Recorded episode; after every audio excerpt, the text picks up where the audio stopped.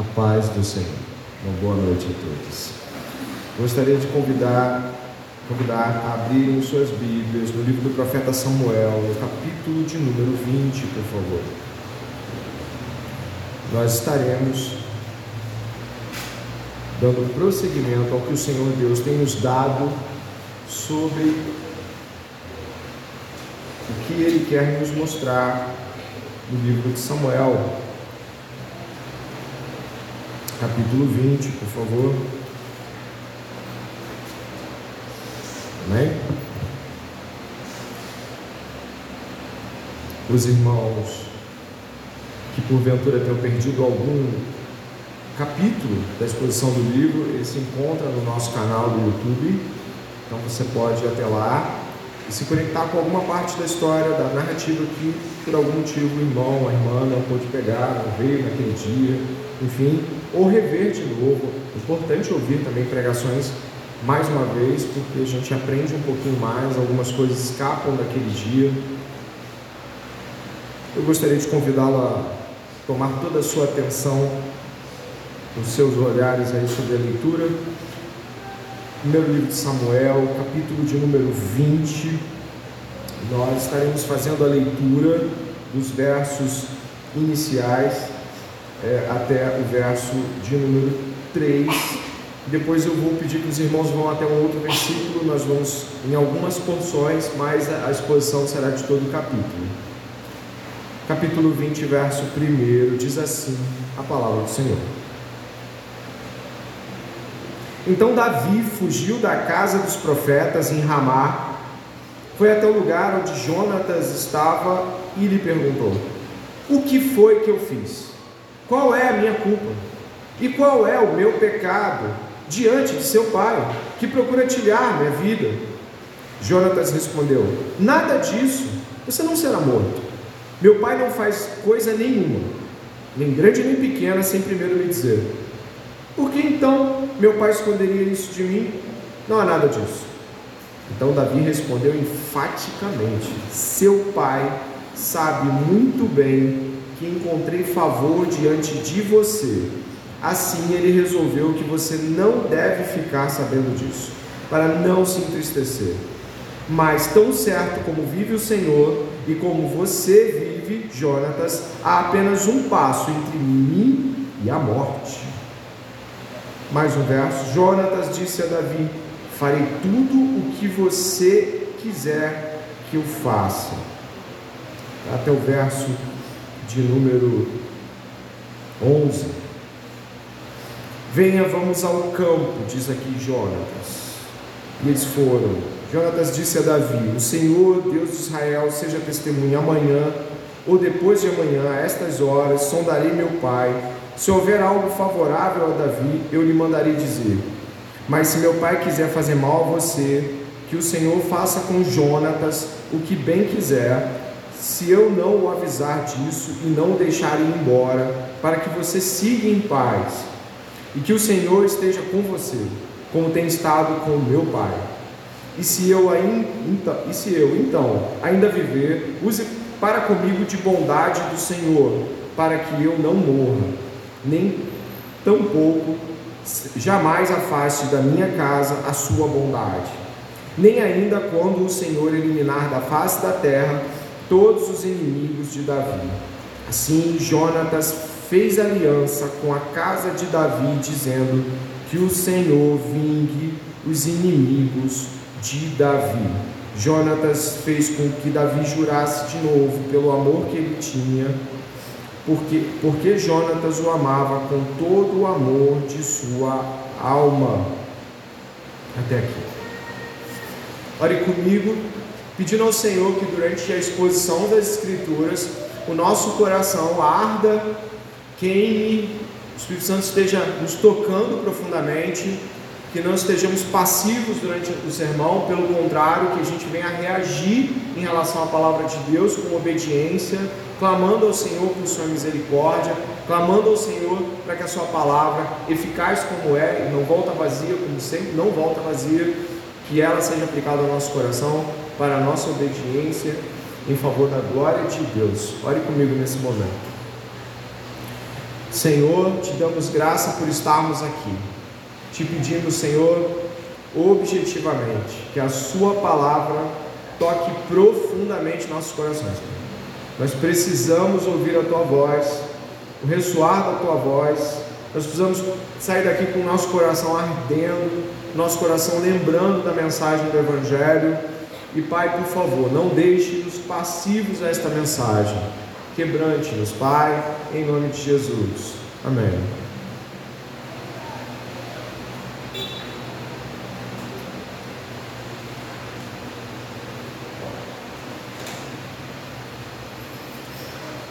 Como os irmãos sabem, nós estamos diante de um texto que traz uma história continuada. Os textos de Samuel, na verdade, se comunicam com o livro que veio antes, o livro de Juízes. Não é um livro distante de Samuel, a gente já entendeu que as conexões são muito grandes. O livro de Samuel, então, ele dá continuidade ao modo com o qual o Senhor tem tratado o povo de Israel apresentando novas dimensões e novas percepções da relação com esse Deus. Gostaria que você ficasse atento ao se lembrar desta realidade. O que nós temos aqui? Nós temos um Deus de aliança, que fez uma aliança com o seu povo. Essa aliança fica muito clara, muito definida em Abraão, em Gênesis capítulo 15. Depois ela fica ainda mais clara com todos os termos dessa aliança, os termos de obediência, os termos de bênçãos em Moisés, tanto em Êxodo capítulo 20, quanto é, nos capítulos finais de Deuteronômio. E esse povo, a este povo é prometido uma terra, a este povo é prometido uma descendência, a este povo é prometido de que esse povo seria o povo que iluminaria as nações, uma nação de sacerdotes. Significa que esse povo tem promessas muito grandes que não se realizaram até aquele momento. Algumas sim, outras não. A terra prometida chegou, mas o povo vive uma realidade moral e espiritual que não é boa.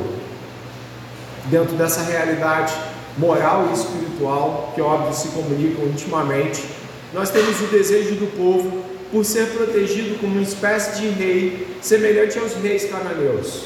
Um rei que fosse à frente na batalha e vencesse por eles. Essa ação é completamente reprovada por Deus que não proíbe ou não é negativo à monarquia, mas é negativo ao tipo de monarquia que o povo quer, que é uma monarquia de um rei como os reis pagãos. Essa reprovação de Deus, no entanto, não se desenvolve como uma anulação da vontade do povo. Deus mesmo escolhe um rei nos moldes que o povo pediu. O nome dele é Saul. Você já o conhece de alguns capítulos aqui. Esse rei Saul ele já começa dentro de uma perspectiva rejeitada, ou seja, ele próprio já está estabelecido em uma escolha rejeitada, mas Deus é misericordioso. E fala pela boca de Samuel de que se ele honrar a Deus, se ele for misericordioso, se ele for um homem que se dobra à misericórdia de Deus, ainda assim Deus vai dar favor a Saul. Mas o que Saul faz, você sabe muito bem. Ele rejeita Samuel como profeta, ele rejeita a aliança de Deus e começa a governar como um rei cananeu, déspota, matando os de, de, buscando matar aqueles que aparentemente buscam o poder, como Davi, que não busca o poder, mas para ele é um inimigo que ele cria em sua própria mente, em seu coração. Realmente, eles conseguem um rei cananeu, eles conseguem um rei que não é um um mantenedor da aliança, que não se importa com os profetas e que quer matar aqueles que os servem. Eles realmente conseguiram um rei como dos outros povos. E o que nós temos aqui é que este rei, coberto de inveja, ódio e aversão à lei de Deus e ao profeta Samuel e tudo aquilo que o Senhor promove, este rei marca muito o nosso texto já há alguns capítulos. Mas aqui, como os irmãos já devem ter percebido, existem dois personagens que se destacam até mais do que Saul. São Jonatas, filho de Saul, e Davi, servo de Saul. Esses dois personagens são muito conhecidos por um tipo de relação que muitas vezes parece ser mais alta e mais importante no texto do que as outras. É uma relação de amizade. Antes que venhamos a cair no subjetivismo de uma tentativa de criar uma relação de amizade que é o pano de fundo, da, da questão do texto, a palavra de Deus não coloca a amizade de Jonatas e Davi como sendo o, o, o aspecto é, proeminente e importante. Pelo contrário, se você for até o verso 42 desse capítulo, você vai ver uma palavra que se move o tempo todo, de um verso para o outro, de um verso para o outro, e que aqui parece deixar muito claro, no verso 42 desse capítulo 20, como devemos ler o texto. É uma chave de interpretação, uma chave hermenêutica. Verso 42 do capítulo 20 diz assim: Então Jonatas disse a Davi: Vai em paz, porque ambos juramos em nome do Senhor, dizendo: O Senhor seja para sempre testemunha entre mim e você, e entre a minha descendência e a sua descendência. O verso 42 traz coisas importantes a, a, a percebermos. Primeiro, é de que Jonatas e Davi não estão em uma amizade adolescente ou eufórica de juventude, pelo contrário, Jonatas, pelos cálculos dos, dos comentaristas bíblicos, tem idade até para ser pai de Davi em sua proporção, um homem dos 30 para os 40 anos e um jovem dos 17 para os 19. Nós temos aqui uma relação que não é sobre é, o, o, o fervor da juventude, eu encontrei um amigo, mas é sobre uma relação de aliança. Eles juraram e o Senhor foi testemunha. Mesma expressão usada por Jacó e Labão, por exemplo, o Senhor fica como uma espécie de mediador e ao mesmo tempo testemunha da própria aliança. Se eles quebrarem essa aliança, o Senhor os pune, o Senhor é severo com eles.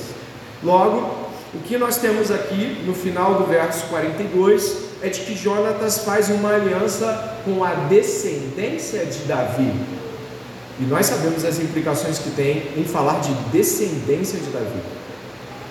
Você já deve ter lido no Velho e no Novo Testamento, mas no Novo Testamento, claramente, Jesus é evocado como o derradeiro filho de Davi. Jesus é o último e o maior e o definitivo rei da casa de Davi. Jesus é, como Paulo diz em, em Romanos capítulo 1, ele é, segundo a carne, descendente de Davi. E o que nós temos aqui é que Jonatas está fazendo uma aliança com uma descendência da linhagem do Messias. Ele talvez não perceba as implicações objetivamente diretas, mas o que ele está fazendo aqui o liga a uma série de perspectivas bíblicas que no capítulo 20 se tornam muito claras em como podemos encontrar Cristo claramente revelado nos apontamentos do capítulo 20. Então eu gostaria que você soubesse que nós não estamos falando da amizade, nós estamos falando da aliança, de uma aliança de Jonatas com uma casa real, onde o trono não terá fim. É assim que você encontra as escrituras falando. Logo, todos nós aqui, quer nos lembremos ou não, somos servos de um rei da casa de Davi.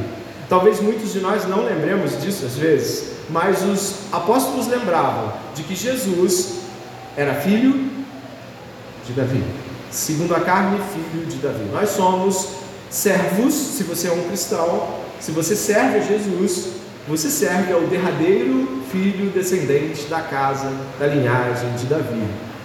O homem cego clama, pedindo por milagre, Jesus, filho de Davi, tenha compaixão de mim. Essa que nós encontramos nas Escrituras. Todos aqui estamos ligados à descendência de Davi em servidão e obediência ao último, definitivo e perfeito herdeiro da casa real de Davi, Jesus Cristo. Tendo dito isso e compreendido essa realidade, que nos estabelece logo uma aliança no capítulo 20, eu gostaria que você pudesse, aos poucos, ir percebendo de que ao falarmos de aliança e falarmos da casa de Davi, nós nunca podemos deixar de nos lembrar do capítulo 7 do segundo livro de Samuel. Eu vou marcar na minha Bíblia onde estamos e eu vou até o segundo livro de Samuel, capítulo 7 com você. Lá nós encontraremos as implicações da casa de Davi. Rapidamente, vá comigo até o segundo livro de Samuel, capítulo 7, por favor.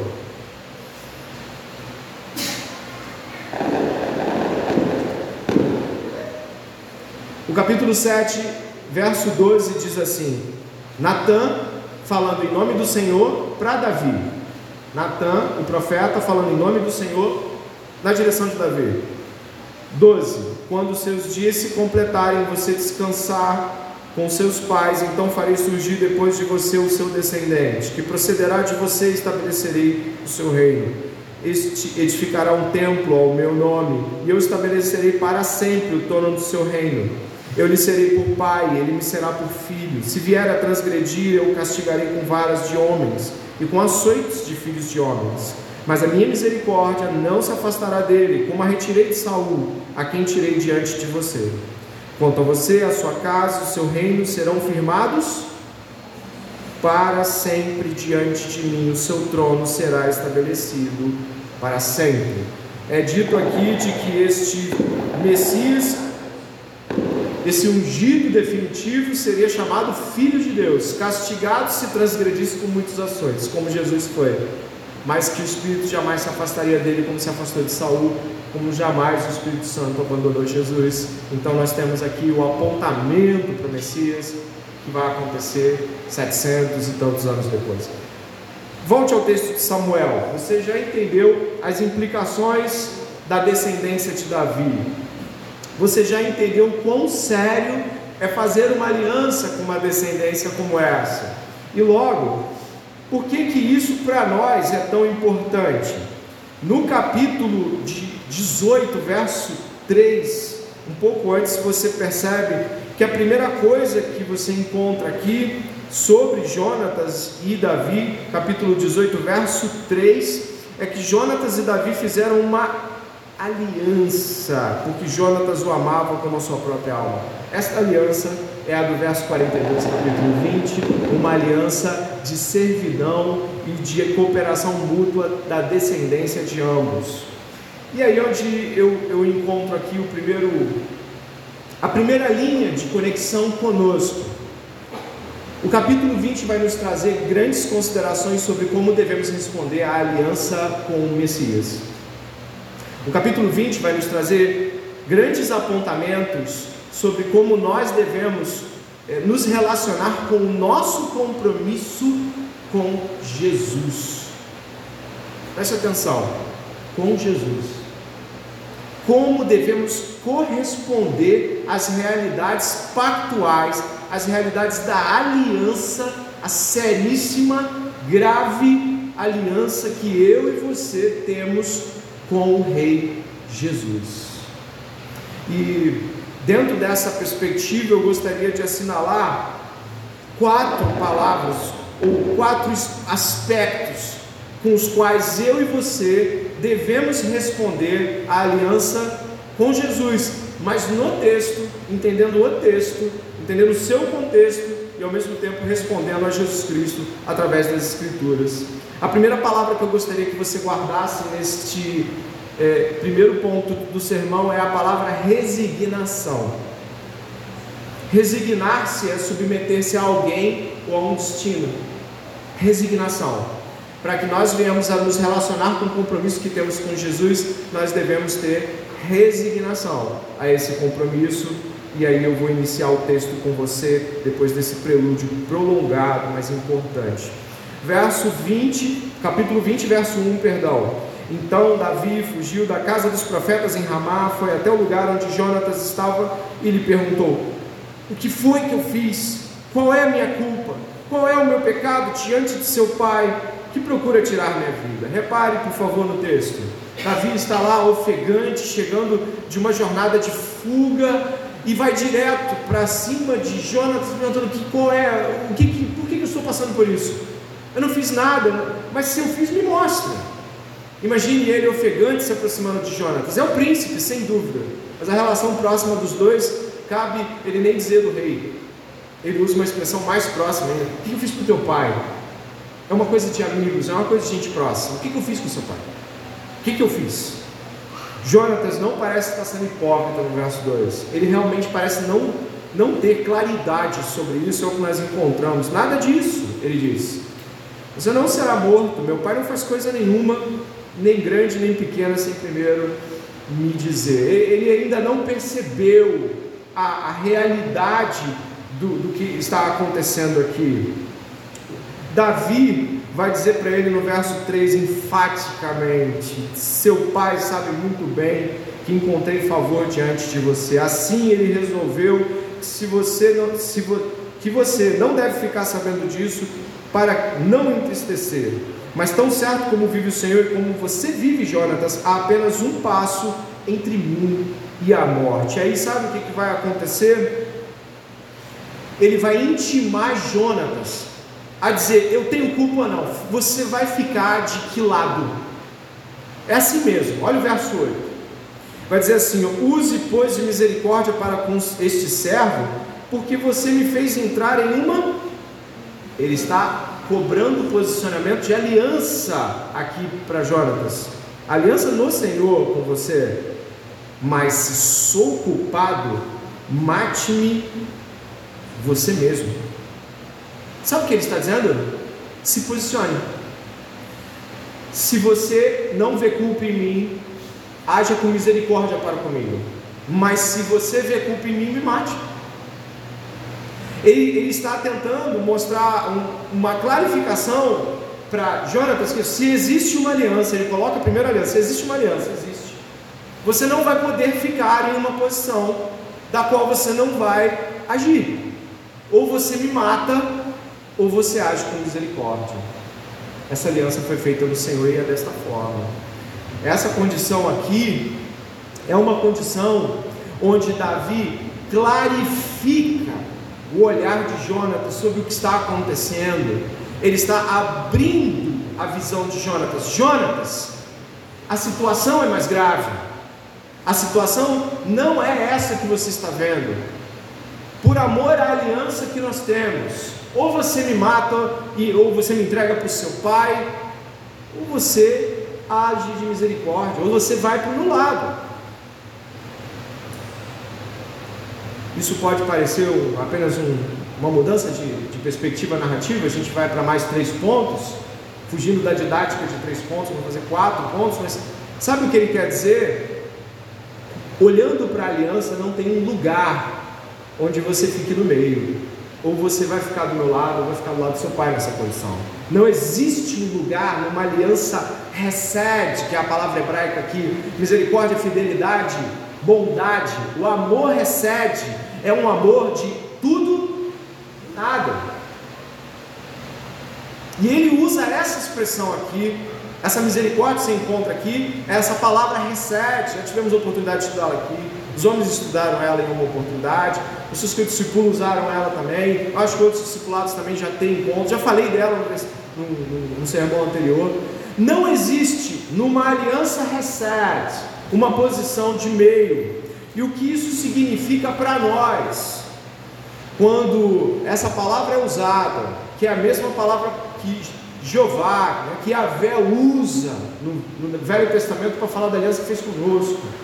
Essa aliança evoca um posicionamento no qual ou você aceita o, o contrato da aliança, ou você é contra a aliança. Você não vai poder ficar em uma posição ao, ao meio dela. E o que Davi pergunta aqui é algo muito parecido com o Salmo 69, que você já deve ter tido uh, em algum momento a oportunidade de ler o Salmo 69. Davi está qual é a razão desse ódio? Por que, que ele me odeia?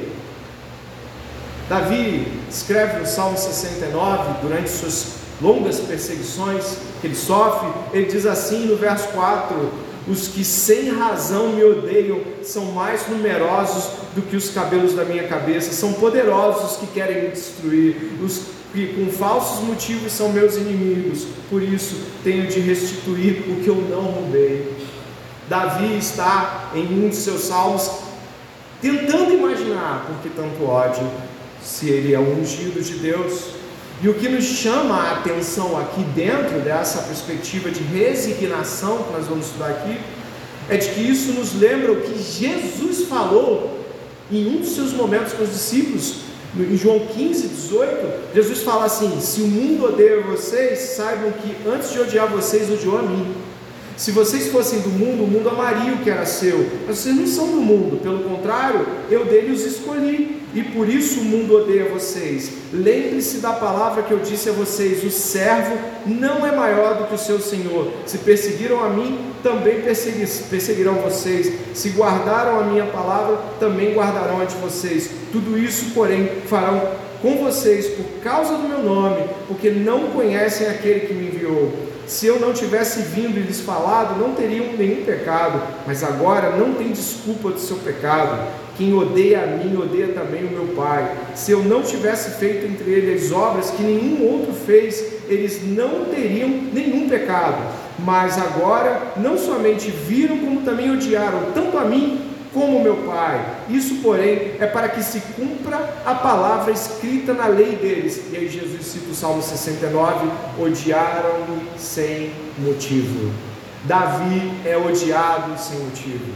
E ele canta isso. E o Messias diz a mesma coisa. E sabe o que acontece aqui agora? Primeiro, Davi chama Jonatas para se resignar aos termos da aliança. Você está entendendo isso? Quando nós estamos falando sobre Jesus Cristo, Ele faz isso o tempo todo. Ele vai, me, ele vai me chamar aos termos dele. Ele vai dizer o seguinte: se amar mais pai e mãe do que a mim, diga, diga. Quem quiser amar a sua vida vivê-la para si mesmo, vai perdê-la. Ele vai fazer vários termos extremamente pesados para a aliança. E o que acontece aqui é que Davi está chamando Jonatas para os termos, e os termos são ou esse lado ou esse outro. E nós estamos aqui nesta noite refletindo e devemos muito refletir sobre se nós entendermos, entendemos os termos da aliança que Jesus tem conosco, os termos graves e pesados dessa aliança. Sabe por quê? Preste atenção. Davi está dizendo aqui: ou você me mata, ou você usa de misericórdia comigo. Basicamente é: você está do lado de Saul, ou você está do meu lado. Não tem outro lado para você ficar. Saul, Jonatas vai responder assim: nada disso se eu de algum modo soubesse que o meu pai, verso 9, está determinado a trazer esse mal sobre você, você acha que eu não avisaria você? Então Davi perguntou: Quem irá me avisar? Se por acaso seu pai lhe responder asperamente. Então Jonatas começa a falar o seguinte: Ele vai dizer: Olha, eu vou arrumar um esquema é o seguinte. Se por acaso meu pai for favorável a você, na festa de lua nova, tem uma festa, você sabe que você tem a cadeira, você tem que ir lá sentar ao lado do meu pai, você tem que estar nessa festa, mas se tiver tudo bem, eu mando te chamar e falar, tá tudo bem, pode vir. Você não vai nessa festa. Mas se por um motivo o meu pai foi contrário a você, eu mando um servo meu dá três tiros de flecha e fala: Vem para cá que a flecha está mais para esse lado. Eu mando o servo embora e você se aproxima, e aí é porque meu pai está querendo te matar. Foi um combinado, só um esquema de comunicação.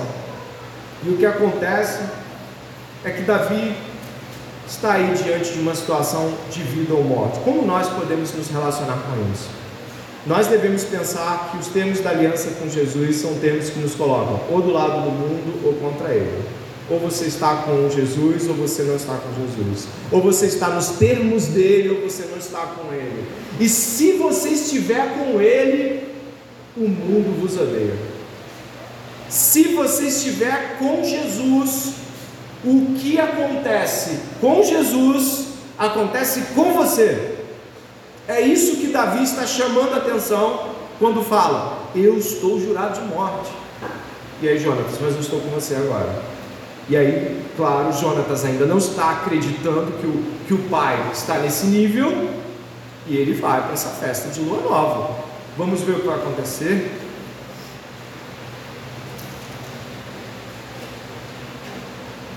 Venha comigo. Verso 24. Então Davi se escondeu no campo. E sendo a festa da lua nova, o rei se pôs à mesa para comer. O rei sentou-se na sua cadeira, segundo o costume, no lugar junto à parede. Jonatas ficou na frente dele e Abner sentou-se ao lado de Saul. Mas o lugar de Davi estava desocupado. Porém, naquele dia, Saul não disse nada, pois pensava: deve ter acontecido alguma coisa com ele, ele está cerimonialmente impuro. Certamente está impuro.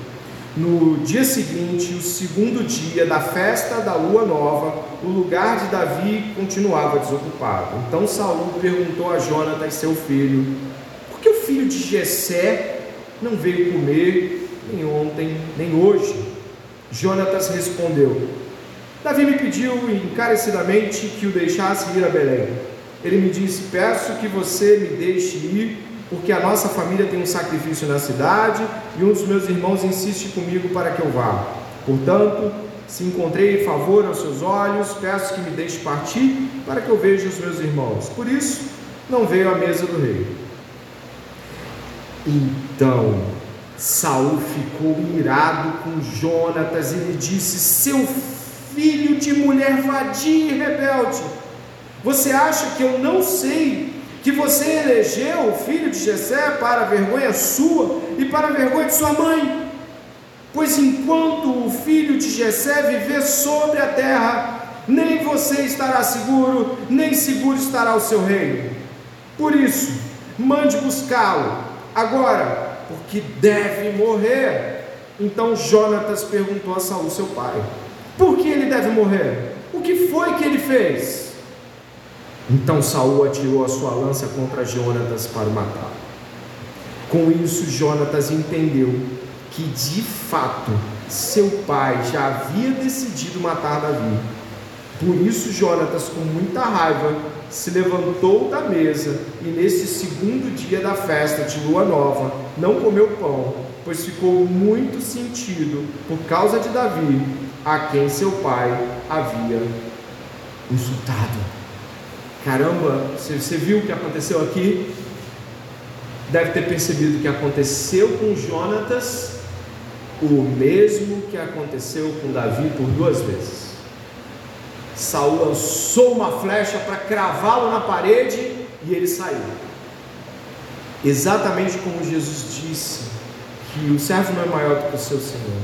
Se odiaram o chefe da casa, também vão odiar vocês. Se odiaram o mestre, vão odiar os, os, os discípulos. Sabe o que está acontecendo aqui? Davi está agora junto com Jonatas sob o mesmo ódio de Saul, porque a diferença que nós encontramos, né? Por que, que o protagonismo de Jonatas assume a dianteira nas narrativas? Por que, que Saul vai parecendo cada vez um personagem mais asfixiado, mais afunilado, por um motivo muito simples? Por que, que a amizade de, de Jonatas é tão ressaltada? Por um motivo muito simples. Porque Jonatas e a amizade que ele propõe respondem ao eleito, à escolha de Deus pela vida de, de Davi. Por que o protagonismo de Jonatas? Será que Jonatas é especial? Não, o protagonismo de Jonatas é porque ele responde de modo correto à vontade de Deus em eleger Davi. É um contraste, Saul responde de uma maneira, Jonatas responde de outra. Saul responde tentando matar Davi, Jonatas tentando salvar Davi. Esse é o contraste da realidade entre os dois. O que acontece em seguida é muito bonito. Jonatas se levanta, como você pode ver aqui, ele se levanta furioso com o que o pai está fazendo no verso 20, no verso 34, Jonatas com muita raiva, porque ele está achando aquilo um completo absurdo, o pai tentando matar Davi sem motivo, Saul não responde. Repare, Davi é chamado por Jonatas de Davi, mas Saul já não usa mais o nome Davi. Saul chama de filho de Jessé. Mas por quê? Antes, nos textos anteriores, ele falava: chame esse meu filho Davi. Ele o chamava de filho, como se ele fosse parte de uma grande família. Mas agora ele já não é filho de Saul, é filho de Jessé.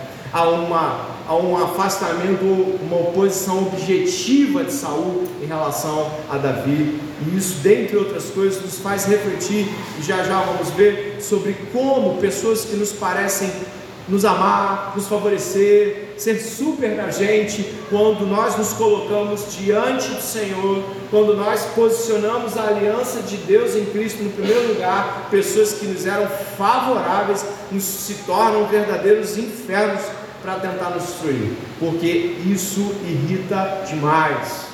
É o posicionamento na direção do Senhor. E eu peço que você observe agora aqui o que vai acontecer nos versos seguintes. Verso 35. Na manhã seguinte, Jonatas saiu do campo, do tempo combinado com Davi, ele levou consigo um rapazinho, então disse ao seu rapaz: Corra, busque as flechas que eu atirar. O rapaz correu. Ele atirou uma flecha que fez passar além do rapaz. Quando o rapaz chegou ao lugar da flecha que Jonatas havia atirado, Jonatas gritou atrás dele: A flecha não está mais para lá de você. Jonatas gritou mais uma vez: Vamos, depressa, não fique aí parado. O rapaz de Jonatas apanhou as flechas e voltou ao seu senhor. O rapaz não entendeu coisa alguma, pois só Jonatas e Davi sabiam desse combinado. Então Jonatas deu as suas armas ao rapaz que o acompanhava e lhe disse: Vá, leve-as para a cidade. Quando o rapaz foi embora, Davi se levantou do lado do monte de pedras e se prostrou o rosto em terra três vezes. E beijaram um ao outro e choraram juntos. Davi, porém, muito mais. Então Jonatas disse a Davi: Vá em paz, porque ambos juramos em nome do Senhor, dizendo: O Senhor seja para sempre testemunha entre mim e você, e entre a minha descendência e a sua descendência. Nossa, o texto é extremamente profundo. É, eles são amigos, sim, e a realidade que nós encontramos aqui é de amizade, não, né? não existe uma negativa quanto a isso, mas agora algumas coisas estão acontecendo aqui. Eu gostaria que você pudesse perceber que nós estamos diante de um texto onde há nesse momento uma clara ruptura de Jonatas e Davi, porque o verso final, observe, então Davi se levantou e foi embora, e Jonatas voltou para a cidade. Acabou a estada de Davi na corte. Acabou a, as perspectivas relacionadas àquela amizade que poderia se ver sempre. Algumas coisas que nós devemos analisar. A primeira foi resignação. Você deve lembrar que resignar-se é submeter-se ao outro. Jonatas se submeteu aos destinos que levariam Davi até o governo. O segundo passo importante para você perceber aqui, voltar aqui no capítulo 20, por favor, é, dê uma olhada no verso 14, que é um verso muito profundo para se analisar também. Dê uma olhada no verso 14. O verso 14, o apelo de Jonatas é o seguinte: se eu ainda viver, ou seja, depois de eu estar com meu pai, eu ainda viver, use para comigo de bondade do Senhor para que eu não morra, nem tampouco jamais afaste da minha casa a sua bondade, nem ainda quando o Senhor eliminar da face da terra todos os inimigos de Davi. Jonatas tem uma certeza muito grande no texto. É muito claro, Davi vai reinar. Davi vai reinar. E o apelo dele é que a descendência dele não seja exterminada, não seja destruída Aqui a palavra bondade é reset, verso 14 de novo. E a aliança estabelecida é uma aliança de não destrua a minha descendência. Esse é algo importante para nós respondermos à aliança com Jesus Cristo aqui.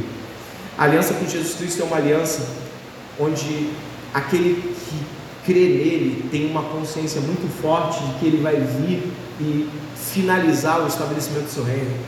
Nós não podemos ver toda a glória e honra que Jesus tem hoje, aqui e agora nós cantamos sobre Sua grandeza, nós falamos sobre Sua glória, mas aquilo que será visto sobre Ele é grandioso, é aterrador. Nós cremos, Jonatas também cria que Davi reinaria, porque o Senhor era com ele.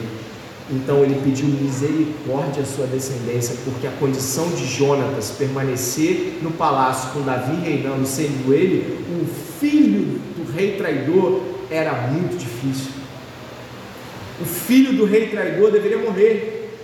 O filho, qualquer linhagem real que se opusesse ao rei, ele devia ser exterminada. Então ele clama a Davi por misericórdia, que é exatamente o modo como nós clamamos a Jesus.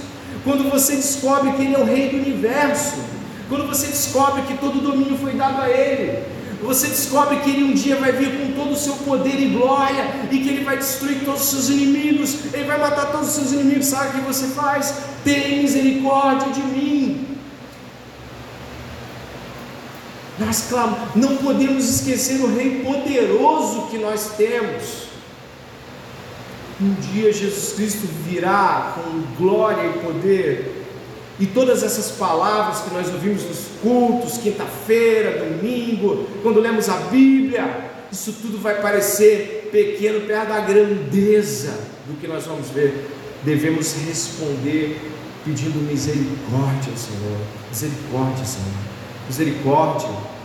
Essa misericórdia que você vê Davi sendo solicitada a Davi é muito bonita, porque é a misericórdia do Evangelho. Nós vemos que Davi cumpre isso, se você puder marcar a sua Bíblia e ir até o segundo livro de Samuel, nós vamos encontrar aí algo magnífico. Dê uma olhada no capítulo de número 9. Jonatas pede misericórdia pela minha descendência, misericórdia pela minha casa um salto no tempo, Saul morre. Um salto no tempo olhando para frente, Saul é morto. Davi é estabelecido. E aí no capítulo 9 de 2 Samuel, você encontra assim: Um dia Davi perguntou, verso 1: Será que resta ainda alguém da família de Saul para que eu use de bondade para com ele por causa de Jonatas, havia um servo na casa de Saul, cujo nome era Ziba. Chamaram-no pedindo que viesse falar com Davi. O rei perguntou: Você é Ziba? Ele respondeu: Sou eu mesmo, seu servo. Então Davi perguntou: Existe mais alguém da família de Saul para que use de bondade com Deus para com ele? Ziba respondeu: Ainda existe um filho de Jonatas, aleijado de ambos os pés. Então o rei perguntou: e onde ele está? Ziba respondeu: Ele está na casa de Maqui, filho de Amiel, de Lodebar. Então o rei Davi mandou trazer de Lodebar, da casa de Maqui, filho de Amiel. Quando Mefibosete, filho de Jonatas, filho de Saul, chegou diante de Davi, inclinou-se. Prostrando-se com o rosto em terra, Davi disse: Mefibosete. Ele respondeu: Aqui estou, às suas ordens. Então Davi lhe disse: Não tenha medo porque serei bondoso com você por causa de Jonatas, seu pai. Vou restituir a você todas as terras de Saul, seu pai, e você comerá sempre a minha mesa. Então Mefibosete se inclinou e disse: Quem é esse teu servo, para que o Senhor tenha olhado para um cão morto como eu? Então Davi chamou Ziba, servo de Saul, e lhe disse: Tudo que pertencia a Saul e toda a casa dele, eu dei ao neto do seu senhor. Você e seus filhos e os seus servos cultivarão a terra para ele, recolherão os frutos para que a, a casa do seu senhor tenha o que comer. Porém, Mefibosete, neto de seu senhor, comerá sempre a minha mesa. Ziba tinha quinze filhos e vinte servos. Ziba disse ao rei: Farei tudo que o rei, meu senhor, ordenar a este seu servo. E assim Mefibosete passou a comer a mesa de Davi, como um dos filhos do rei. Mefibosete tinha um filho pequeno chamado Mica. Todos os que moravam na casa de Ziba eram servos de Mefibosete. Mefibosete morava em Jerusalém, porque comia sempre à mesa do rei. Ele era coxo de ambos os pés. Isso é uma imagem impactante do Evangelho. Mas por quê? Porque a aliança feita a Jonatas, que não usufruiu da aliança, dos benefícios, essa aliança chegou até um descendente de Jonas. Qual o mérito de Mefibosete? O que, que ele fez? Ele era filho de gente importante, sim, de um rebelde. A casa era de Saul. A aliança era com Jonas. E a bondade nos aponta para o Evangelho. Somos filhos de casa rebelde. Vivemos contra o Senhor aleijados de todas as formas, não temos o que oferecer a nada.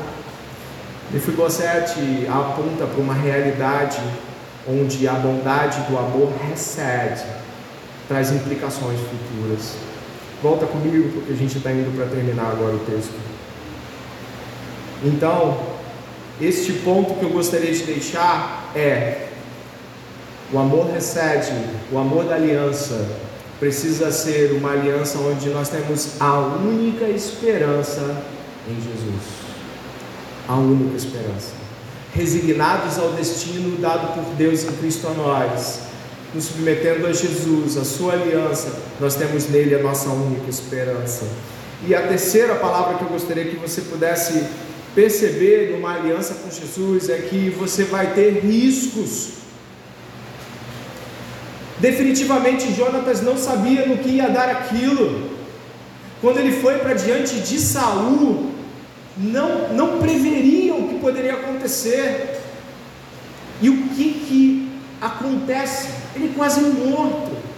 Eu peço a você, nesse breve pedacinho sobre riscos, de que entenda que quando a gente está falando de fazer ou de ter uma aliança com Jesus Cristo, nós estamos falando de assumir todos os riscos inerentes à lealdade e à fidelidade dessa aliança.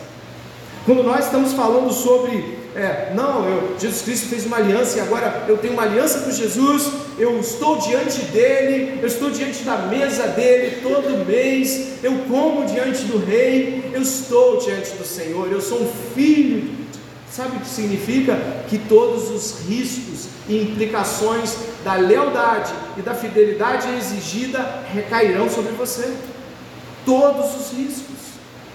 E nós às vezes não percebemos que o Senhor Jesus Cristo, quando assumiu essa aliança no Pai para conosco, ele assumiu todos os riscos.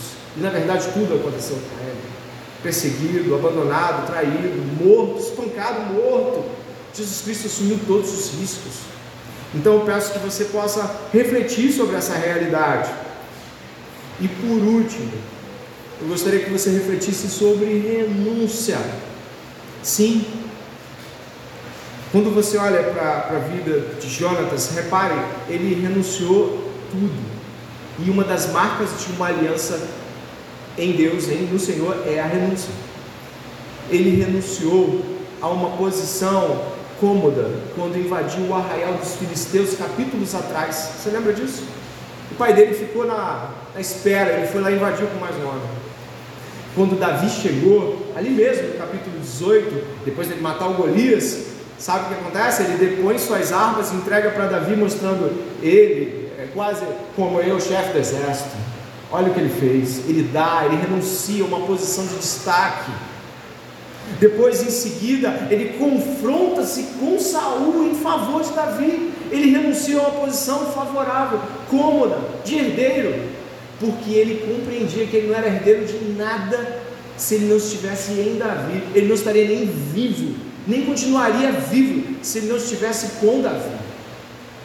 E a compreensão que nós devemos ter, e eu tenho certeza de que você já deve ter percebido com isso, é de que quando nós estamos em Jesus Cristo, nós renunciamos a um monte de coisas. A gente está renunciando desde que começou a jornada. Desde que começou a jornada, a gente está encontrando o mesmo cenário que Jesus fala em Lucas 12, Mateus 10. Você deve lembrar disso. Estarão divididos na mesma casa: pai contra filho, filho contra pai, mãe contra filha, filha contra mãe, sogra contra nora, nora contra sogra. O irmão entregará à morte outro irmão, e o pai entregará o filho. Haverá filhos que se levantarão contra os seus pais e os matarão.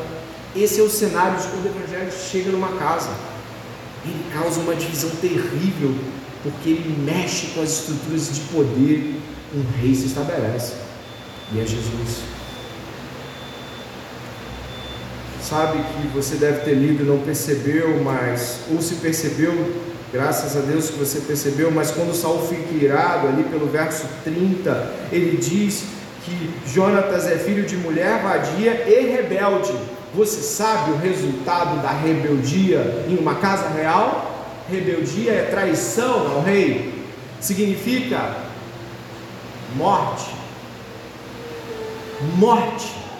Ele está dizendo morte a você, morte a sua mãe, morte a todo mundo que é com esse Davi. A estrutura da casa de Saul comporta ele como poder mais ninguém. E dentro dessa realidade, só existe um modo com o qual Saul, com o qual Jonatas poderia se relacionar. É uma posição enfaticamente contrária ao seu pai, se ele estivesse com Davi. A história de Jonatas não é, como eu disse, não é a única história em favor de Deus que a gente encontra. A sua história também tem narrativas assim. É, muitos de nós aqui tiveram que rejeitar o favor de pais e mães que seriam muito diferentemente favoráveis se a gente fizesse o jogo deles. Esposas e maridos de maridos e esposas ímpios também pagam alto preço de renúncia por estarem aqui cultuando a Deus muitas vezes. Quantos namoros não foram renunciados? Quantas oportunidades de trabalho não foram não aceitas porque as coisas de Deus seriam esfaceladas? Quantas vezes a renúncia marcou aquele momento chave onde você pensa assim: não, mas eu tenho algo com Jesus e algo grandioso, é uma aliança com Jesus, eu não posso aceitar isso. Então há uma renúncia e há preços correspondentes a essa renúncia. Eu acredito que quando nós estamos falando sobre isso, sobre a história de Jonatas e Davi, devemos nos lembrar da aliança. E essa aliança reflete, aponta e analogamente nos, nos mostra a aliança do crente com o Senhor. Uma aliança que exige resignação, exige que a única esperança de vida seja depositada no Senhor exige que a única coisa que você realmente espere é de que Ele tenha misericórdia por você naquele dia. Uma aliança que, obviamente, tem riscos, muitos riscos, e uma aliança onde há renúncia. Como eu disse, os amigos não vão estar mais juntos a partir do capítulo 21. Eles vão se encontrar no 23, mas nunca mais a casa de Davi recebe os dois juntos. Nunca mais eles estarão conversando, nunca mais eles estarão entre eles. Isso é uma renúncia também. Eles entendem cada um o seu chamado diante de Deus. Antes de orar com você, eu gostaria que você se lembrasse que Jesus Cristo fez uma aliança com seu povo. E essa aliança que Jesus fez é muito, muito, muito grandiosa, séria, e que deve nos levar a considerar todas essas realidades que nós vimos esta noite. Eu peço que você possa agora, quando estiver orando comigo, você possa falar: Senhor, eu tenho sido alguém que se arrisca, que se lança, eu tenho renunciado na proporção desta aliança, eu tenho me colocado à disposição de perder todas as coisas para te agradar, fazer o que o Senhor quer eu tenho em Ti minha única esperança? Ou existem outras esperanças de que as coisas deem certo? Ore comigo nesse momento e também terminaremos o culto. Senhor nosso Deus e Pai, bendito seja o Teu nome, ó Senhor. Esta noite nós refletimos muito, Deus, sobre as realidades que em Cristo Jesus nos são apresentadas Senhor, por favor, nós precisamos muito nesta noite refletir como temos correspondido ao compromisso da aliança em Cristo Jesus. Misericórdia de nós, porque muitas vezes não fazemos naquele momento tão importante, Senhor, aquela pergunta, Senhor, isto, isto está de acordo com aquilo que o Senhor requer de mim? Deus, por favor, nesta noite, eu me faço essa pergunta: se a minha vida tem correspondido aos termos que o Senhor tem colocado. Eu pergunto, Deus, o André, mas também cada um aqui está fazendo a mesma pergunta. Deus, temos correspondido ao compromisso que assumimos, Deus. Será que temos noção da grandeza deste compromisso, Pai? Nesta noite, por favor, Senhor, nos faça relembrar do fervor da intensidade e da necessidade profunda dessa entrega, Senhor. Eu te agradeço por falar conosco.